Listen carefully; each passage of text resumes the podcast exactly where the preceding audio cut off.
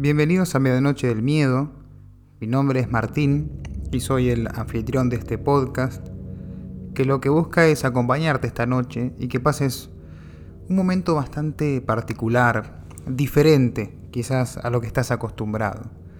Primero antes de comenzar con el episodio de hoy, este episodio número 2, quiero agradecer a todos los que han apoyado el proyecto desde la primera emisión, porque la verdad es que lo he hecho con mucho cariño, con mucho esfuerzo y la repercusión que ha tenido fue mayor de lo que yo esperaba. Agradezco mucho sus comentarios de cómo vivieron el estreno todos juntos, ahí comentando un poquito lo que iban escuchando, esas psicofonías tan particulares. Va a haber episodios como ese, quédense tranquilos, porque hay mucho contenido para, para traer. Pero hoy voy a estar de algo, hablando de algo diferente. Como algunos sabrán, del último tiempo, en estos últimos días, se estrenó la tercera película del Conjuro. Esta vez está hecha por Michael Caves, no por James Wan, como nos tienen acostumbrados. Y estas películas, si, algunos recuerdan, suelen estar basadas en hechos reales. Eso fue, digamos, lo primero que, que hizo que estas películas sean tan llamativas, tan interesantes, ¿no? Como catapultó al terror eh, masivamente.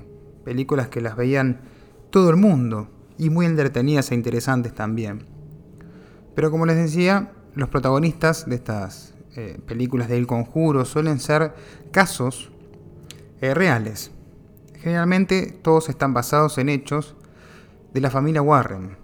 La familia Warren era un matrimonio que se dedicaba a la investigación paranormal, muy conocido, con varios casos en su haber. Quizás de los que más hemos escuchado nombrar fueron Amityville y la de la muñeca Annabelle.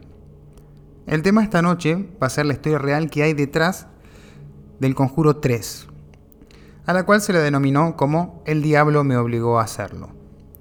Ahora voy a pasar a contarles toda la historia que hay detrás de, de esta película. Es un caso muy interesante que sucedió en Estados Unidos. Lo primero tenemos que saber es por qué se llamó así. El diablo me obligó a hacerlo. Es ya un nombre bastante llamativo. Este título se debe a que Archie Johnson estaba siendo juzgado por asesinato. Él estaba ante el Tribunal Superior de Connecticut y su defensa, como argumento de inocencia, dijo que él se encontraba poseído por un demonio, siendo este el motivo, digamos, la justificación de por cuál era inocente. Imagínense eh, la alarma que puede haber encendido en cualquier juzgado que un abogado defensor diga que su acusado es inocente de asesinato porque estaba poseído por el demonio. Pero primero tenemos que entender por qué llegamos a esto, cómo llegamos a esta situación. ¿Cómo puede ser que frente a un tribunal de justicia alguien diga esto? una persona estudiada, un letrado, frente también a gente muy importante. Pero para eso tenemos que conocer la historia desde el principio. Así que pónganse cómodos porque esta noche vamos a estar hablando de posesiones demoníacas y exorcismos en un caso que conmocionó a toda una ciudad. Nos remontamos al año 1980. Vamos a conocer al matrimonio Glatzel compuesto por dos hijos, Debbie y David, que ellos deciden comprar una casa y mudarse. Ahora vamos a centrarnos en quien yo considero que es el eje de toda esta historia, David Glatzer. Él era un chico, un jovencito de 11 años, un niño. Él se caracterizaba por ser una persona muy amable, educada y respetuosa, digamos, un típico niño de una ciudad americana bien educado. La familia llevaba una vida muy tranquila desde que se habían mudado, pero a medida que habían pasado los días desde que había llegado a esa casa, empezaron a, pasar cosas muy extrañas que habían alarmado a todos los integrantes de esta familia. David, como había mencionado hace un ratito, él era una persona muy educada, empezó a manifestar cambios repentinos y abruptos de carácter. Lo más preocupante en esta situación era que él decía tener visiones y aseguraba que veía una especie de monstruo que él lo describía como un viejo, un anciano que lo vigilaba permanentemente. Esto él decía que sucedía en sus sueños y cuando estaba despierto. Obviamente una situación así en una familia puede disparar cualquier tipo de alarmas. Su madre, Judy, había contado que él, su pequeño David, describía en sus visiones, así literal como lo dijo Judy, fue lo siguiente. Un hombre con grandes ojos negros, la cara delgada con un rasgo de animal y dientes irregulares, orejas puntiagudas, cuernos y pezuñas. Esa es la descripción que da Judy Glatzel de lo que veía David permanentemente en su casa. ¿Se acuerdan que al principio yo les mencioné a Aaron Johnson, ¿no? Una persona muy importante también en esta historia. Él fue de quien empezamos a hablar, así comenzó todo este podcast. Bueno, ahora vamos a hablar quién era Anne. Anne Johnson era el novio de David Letzel, la hermana de David y la hija de Judy. Como las cosas en la casa estaban poniéndose cada vez peor, eh, Debbie le pide a él que se venga a vivir con ella a la casa de su familia porque eh, claramente estaban pasando por una situación que necesitaban ayuda de terceros. Ella tenía miedo, la pasaba muy mal, así que le pide a su novio que venga a vivir con ellos y de paso podía ayudar al pequeño David también porque requería cierta atención especial, ¿no? Entonces, Anne decide pasar a vivir con la familia Gletzel para ayudarlos de alguna forma en esta situación tan extraña. Lamentablemente, mientras que pasaban los días, cada vez todo iba para peor. A pesar de que la familia entera había asegurado escuchar ruidos extraños en el ático, nadie, excepto David, había llegado a ver a este supuesto anciano que él mencionaba permanentemente. Lamentablemente, David comenzó a sufrir terrores nocturnos, todo iba empeorando. Tenía marcas y heridas que nadie podía explicar de dónde habían salido. Tenía mordeduras en los brazos, tenía rajuños en la espalda, en el pecho. Era algo muy extraño. Es así como su madre decide tomar cartas en el asunto. Entonces va por, digamos, lo más sensato. Ir a un hospital, a un médico. Es así como llegan a realizar estudios psiquiátricos, psicológicos y de un montón de especialidades diferentes hasta neurológicas. Porque esta situación estaba llegando a un punto realmente culmine donde la familia se estaba desmoronando por completo. Curiosamente, todos los análisis que le hicieron dieron que él no presentaba ningún tipo de problema. Todos los exámenes daban que el estado de salud de David era correcto. Y es así como empieza todo esto a tomar un tinte mucho más oscuro. Creo que algo que es muy válido ante estas situaciones es que una vez que todos los recursos que consideramos lógicos se agotan, es cuando el ser humano va a recurrir a lo que desconoce, a eso que excede nuestra capacidad de lógica o razonamiento Además, recordemos que Judy era una madre que estaba desesperada y era capaz de cualquier cosa con tal de ver a su hijo en buen estado, de recuperar a aquel David que ella conocía. Por más que los médicos habían dicho que él se encontraba en óptimo estado de salud, ella sabía que no. Sabía que ese no era su hijo y que algo le estaba sucediendo. David se retorcía en la cama por la noche, gritaba obscenidades, se apartaba manos invisibles que parecían estar ahorcándolo. De hecho, hasta atacó a su madre varias veces, la escupía, la pateaba, hasta intentó matarla con un cuchillo. Todo esto está contado por su propia madre. Entonces acá, cuando llega el punto de resistencia máximo que ella pudo soportar, Estaban completamente desesperados, nadie podía dormir, no sabían qué hacer, no había forma de controlarlo. Era una situación desesperante. No podían mudarse porque el dinero no les alcanzaba, así que no tenían otra salida. Hasta que un día, Judy contacta al matrimonio Warren. Ed y Lorraine, que no me voy a detener mucho en contarles quiénes son porque asumo que a esta altura todos conocemos eh, un poco, al menos de este matrimonio porque han salido en todos los medios de comunicación, sobre todo con las películas, han sido popularizados hasta el hartazgo, si bien ya eran conocidos, pero más que nada en el ámbito de Estados Unidos, ahora mundialmente. Ellos, a grandes rasgos, eran un matrimonio que vivía en Estados Unidos, que eran reconocidos por sus investigaciones paranormales. Ed era un demonólogo reconocido por la Iglesia Católica y Lorraine era una medium. Cuando el matrimonio se presentó en la casa, Dicen que la bestia se manifestaba en David, que estaba completamente poseído. Su rostro cambiaba por completo, los ojos se le ponían en blanco, gruñía y se reía como salvaje. La familia aseguraba que fueron testigos de cómo platos levitaban y eran arrojados contra la pared y libros que se caían solos. Debbie, su hermana, decía que una mano había agarrado su pie mientras ella dormía en su cuarto. Imagínense cómo estaba esta situación de la familia, completamente fuera de sí. Una vez visto todo esto, los Warren decidieron poner manos a la obra. Es así como un sacerdote local fue y bendijo la casa para que ellos puedan hacer eh, una serie de exorcismos que le iban a realizar a David. Lorraine Warren dijo que fueron un total de cuatro y aseguró que eran 42 los demonios que estaban dentro de David. Eh, ella dice que en uno de los ritos le preguntó cuántos eran y el niño dijo los 42 nombres diferentes.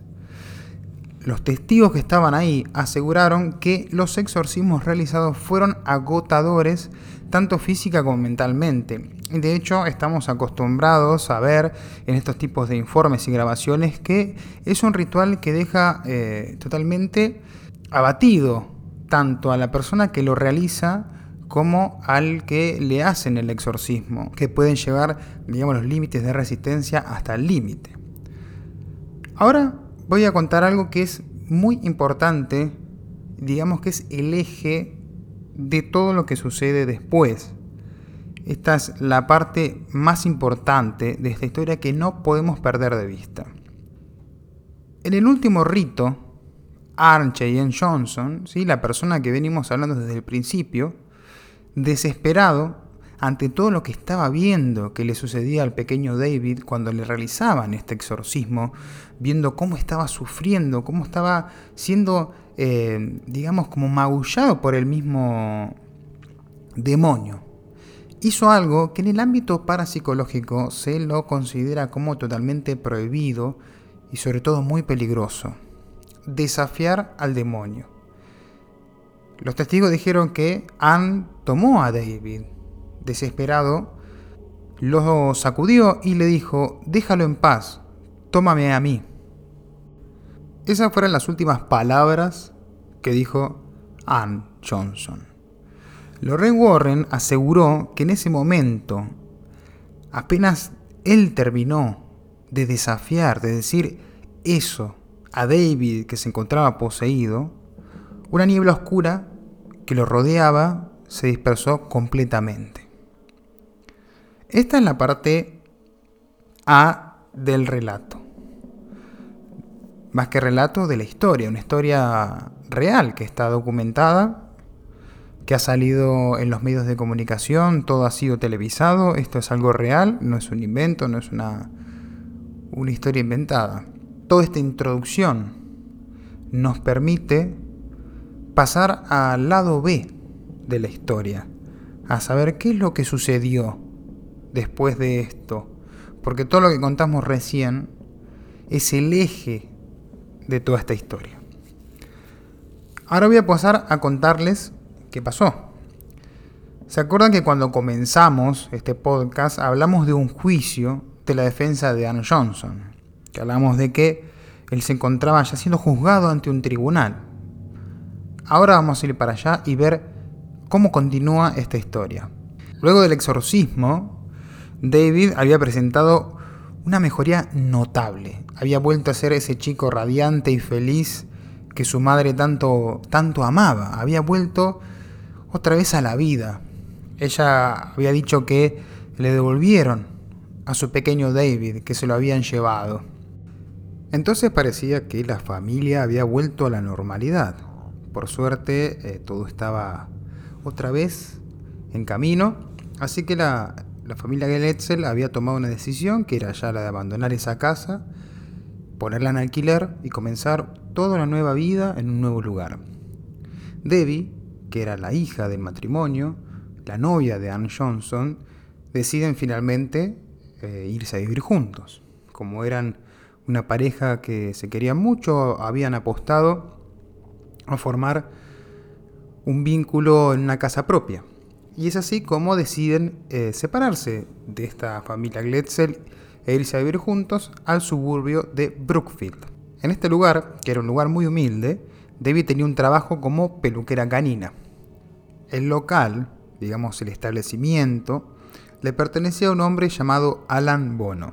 Es muy importante que recordemos este nombre porque es muy, muy necesario para el resto de la historia. Esta persona, además de ser el dueño del, local donde trabajaba Debbie, les alquiló una casa a ella y a Ann Johnson para que vivan. La gente que rodeaba a Ann, años más tarde contó que en esa época lo notaban muy extraño. Aparecía como, como una persona perdida constantemente, que había momentos en que se desconectaba de la realidad, como que quedaba ahí tildado. Se quedaba minutos con la mirada perdida hacia la nada y, tenía reacciones inesperadas. De repente se ponía agresivo, insultaba o simplemente había momentos en los que directamente no reaccionaba, quedaba ahí como en stand-by, por así decirlo. Una tarde sufrió un accidente automovilístico, el cual, digamos, no fue el único, porque tuvo varios extraños accidentes en todo este periodo que eran medios inexplicables. Pero en este en particular fue muy raro porque estrelló su auto directamente contra un árbol. No, no hay una explicación, no hubo la pericia que se hizo, luego no se pudo explicar si fallaron los frenos, si fue un problema de dirección, porque todo estaba correcto. Hasta ni siquiera había eh, marcas de neumáticos de frenadas en el camino. Fue algo muy, muy extraño. Ya a partir de este momento, la familia Warren eh, no quería descartar la posibilidad de que, gracias a eso que había hecho él, a ese desafío durante el exorcismo de David, realmente el demonio, los demonios, o al menos porque si recordamos eran 42, alguno de ellos haya pasado a poseer a Ann Johnson. Pero obviamente en, primera instancia esto parecía una, una decisión, una medida actualmente descabellada, pero luego sucedieron cosas que iba a hacer, iba a reforzar esta teoría de la familia Warren. ¿Y cuándo es que esta teoría realmente cobra fuerza. Es decir, cuando podemos decir que lo que decía el matrimonio Warren no era tan descabellado, y fue cuando se produjo ese trágico enfrentamiento entre Alan Bono y Ann Johnson. Ahora sí es necesario prestar mucha atención en toda esta secuencia, porque esto es el motivo, el porqué de la historia. El 16 de febrero de 1981, Aaron llama a su trabajo y avisa que está enfermo, así que pide una licencia médica para ausentarse. Entonces él lo que hace es pasar el día con Debbie en su trabajo, ahí en la peluquería canina. Ella trabajaba con su hermana Wanda y su prima Mari, de 9 años. Esta peluquería era un local que estaba justo debajo del departamento de Alan Bono. Recordemos que Alan era el propietario del local. Y además, obviamente, era amigo de la pareja, ¿no? Porque él eh, había entablado una amistad con ellos, pues ya que era el propietario del local y también quien les alquilaba, quien les había conseguido un lugar para vivir. Ese mismo día, Alan Bono decide invitar a todos los que estaban allí a comer, a almorzar y también a tomar algo. Al pasar las horas, Bono ya estaba bastante borracho y los testigos habían dicho que empezó a tener una conducta bastante errática. Una camarera del lugar había avisado que él se había tomado solamente tres botellas de vino y obviamente esto le producía cuando él tomaba alcohol cierta conducta quizás agresiva o inapropiada con las personas. Esto hizo que se origine una fuerte discusión entre él y Ann Johnson, que nunca quedó bien en claro cuál fue el, motivo de esta discusión, pero la, hipótesis que más fuerte se tuvo es que eh, Bono tuvo una contestación, digamos, fuera de lugar con la novia de Johnson y por esto ellos comenzaron a discutir eh, acaloradamente y en ese momento, al ver que el clima se estaba poniendo bastante peligroso, Debbie le pide a todos que se vayan, porque ellos habían vuelto del bar donde estaban comiendo, fueron al departamento de Bono. Entonces, ella le pidió a todos que se vayan de esa habitación.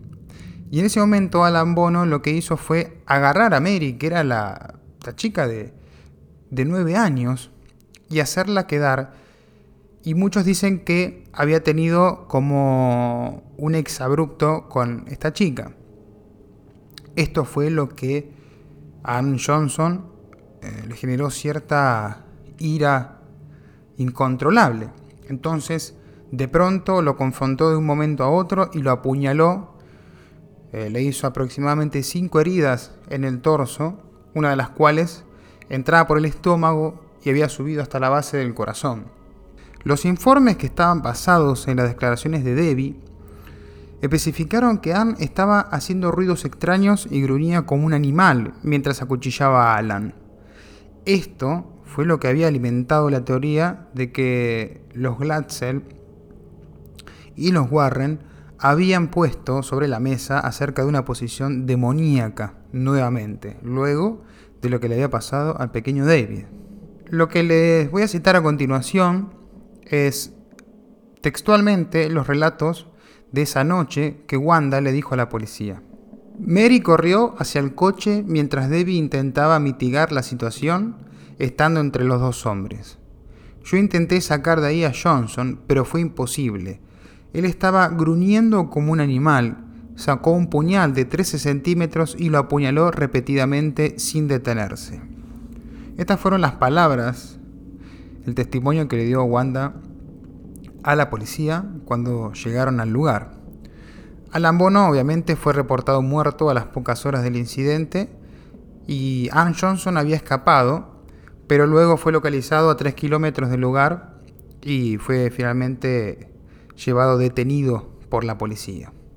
Que, según sus informes, este fue el primer asesinato registrado en la historia de Brookfield. Por esto es que este caso fue tan emblemático, fue la primera vez que hubo un asesinato en este, en este lugar, un lugar muy, muy pequeño eh, y muy tranquilo.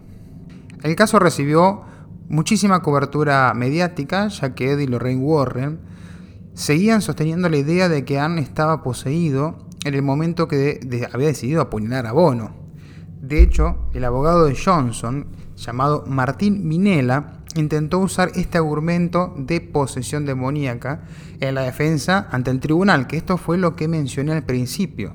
Luego de esta situación se lo lleva a juicio a Johnson, el abogado intentó usar esto que decían los Warren, que de hecho llevó ante el estrado a varios sacerdotes e incluso al mismo Ed Warren a declarar, pero la justicia obviamente lo que le dijo fue que esto no era un argumento eh, lógico, era algo irracional y poco científico para determinar eh, en una situación legal, que es completamente entendible. A partir de ahí, los medios y el tribunal fueron los que denominaron a este caso El diablo me obligó a hacerlo. Por eso se lo llama así. Porque la defensa, e incluso el mismo Johnson, luego va a decir que él no recuerda nada desde que tuvo la primera discusión con Alan Bono hasta que lo encontró la policía, él, eh, él decía no recordar absolutamente nada de lo que había sucedido. No era consciente de lo que pasó. De hecho, hasta intentaron usar como defensa este, este motivo, pero no fue tomado en cuenta tampoco por la justicia. El 24 de noviembre de 1981, el jurado, luego de haber deliberado durante 15 horas en tres días, declaró a Aaron Cheyenne Johnson culpable por homicidio en primer grado, con una condena que iba de 10 a 20 años de prisión, de los cuales cumplió solamente 5, ya que había sido liberado por buena conducta. Lo último que se supo es que Anne se casó con Debbie el 30 de enero de 1985, que esto fue un año antes de ser liberado de prisión. Al día de hoy lo que se sabe es que viven en Sherman, tienen dos hijos y dos nietos. Ella es asistente de enfermera certificada y él es superintendente de construcción. Este es un caso muy interesante. Como sabremos, expedientes Warren hay muchísimos. Hay varios libros publicados con estos, con estos acontecimientos de todo lo que ha sucedido.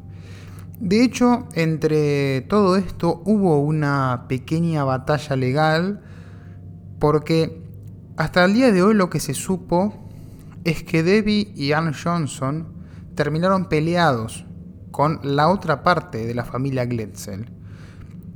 Porque eh, la familia Gletzel, digamos el matrimonio, estaba haciendo hincapié en que todo esto fue un invento del matrimonio Warren para poder ganar dinero a costa de lo que le había pasado a Johnson. Pero eh, en el medio hubo muchísimas batallas legales porque los Warren demostraron que este libro que habían publicado ellos, que estaba hablando de este caso en particular, también el dinero de lo que ganaban eh, se lo daban a la familia Gletzel e incluso todos los miembros Gletzel leyeron el libro antes de ser publicado y estuvieron de acuerdo con las palabras que estaban ahí. Y hoy en día David y Ann Johnson afirman y se apoyan sobre lo que dijeron los Warren sobre la posesión demoníaca. Él está convencido de que eso fue lo que sucedió y ella también. Es un caso muy, muy controversial que puede dar espacio a un montón de hipótesis. Si lo vemos desde el aspecto legal, es algo muy raro porque es una defensa muy irracional decir que quizás por una posesión demoníaca una persona es asesina. Pero tampoco hay formas de comprobar lo contrario. En este caso fue algo muy, muy interesante lo que sucedió en Connecticut, en Estados Unidos, en este pueblo, porque conmocionó, conmocionó a toda la ciudad. Salió en todos los medios de comunicación y fue un caso muy, muy interesante. Bueno gente, este ha sido el segundo episodio del podcast de Medianoche del Miedo. Eh, espero que hayan disfrutado esta historia tanto como yo. Próximamente tendremos más historias de un montón de tipos, paranormales, también eh, casos criminales, o expedientes Warren también. Si tienen alguna sugerencia de lo que les gustaría escuchar o algún tema que quieran que indague e investigue, es bienvenido. Tienen todas mis redes sociales y formas de contacto para comunicarse conmigo. Espero que les haya gustado y, nos vemos muy pronto. Esta vez va a ser más pronto que antes porque no voy a permitir que nuevamente tengamos mucho tiempo sin entre episodio y episodio, pero ahora ya van a ver que va a ser más regular y seguido. Muchísimas gracias por los comentarios, por haberme apoyado desde el primer eh, episodio del programa. La verdad que me hace muy muy feliz, lo disfruto mucho. Me encanta, me encanta este proyecto y me encanta la repercusión que tiene y cómo lo disfrutan que ustedes me pregunten cuándo va a ser el próximo capítulo. Así que a mí eso me da muchísima fuerza para continuar Ahí abajo tienen mis redes sociales de contacto para entablar comunicación conmigo para cualquier cosa, así que pueden pasar por ahí y visitarlo. Y nos vemos la próxima. Les mando un saludo grande a todos. Cuídense. Les mando un cariño grande a todos y nos vemos la próxima en un episodio nuevo de Medianoche del Miedo.